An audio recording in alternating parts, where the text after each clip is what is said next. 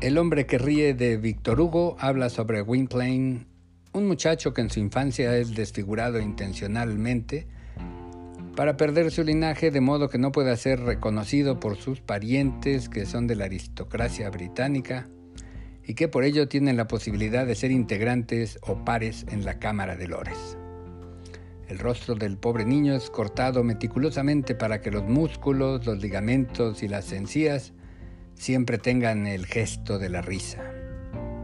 En el curso de la novela, el muchacho recuperará su lugar en la sociedad británica y perderá momentáneamente al amor de su vida junto con su padre adoptivo. Novela monumental escrita en el exilio del autor tras su participación involuntaria en el golpe de Estado hecho en 1855 por Luis Bonaparte, como documenta con mucha precisión en la novela Historia de un crimen, Víctor Hugo decidió escribir sobre la aristocracia británica en contraposición a la monarquía francesa. Desde el inicio de la novela se establece que esta será sobre la domesticación y en apariencia lo es al hablar de la manera de controlar a la sociedad. En este caso a manos de la aristocracia cuyas posesiones, divertimentos, perversiones y costumbres serán desarrollados a lo largo del texto. El control de la sociedad es una constante en el derecho mundial.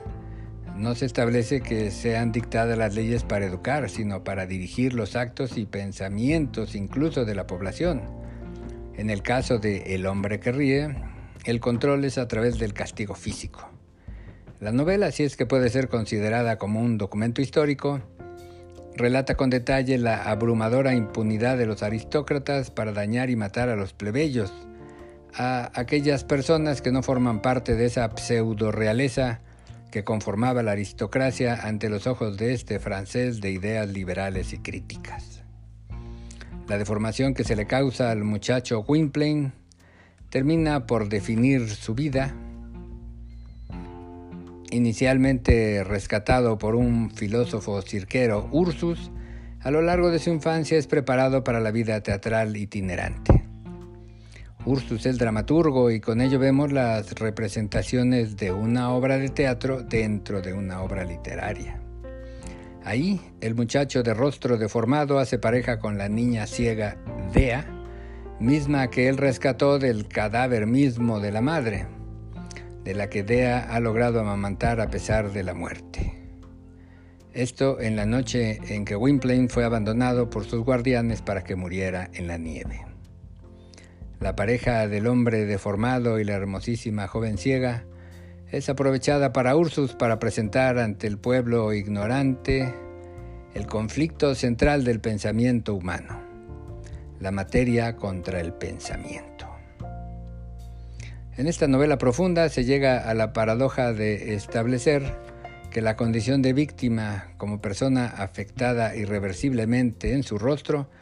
es precisamente lo que durante muchos años le da la felicidad y la identidad a este trashumante aplaudido en todas las provincias británicas a donde llega el carro en el que viaja esta peculiar familia dedicada al teatro público. El concepto fundamental en el derecho penal de la reparación del daño a la víctima parece ser no solo insuficiente ante la imposibilidad de rehacer el rostro de este aristócrata atacado por los enemigos políticos de su ascendiente, sino que es gracias a esta condición, con su terrible rostro que ríe,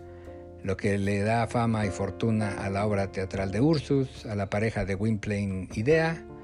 y renombre artístico al muchacho que, como todo actor que requiera malabarismos para sus actos,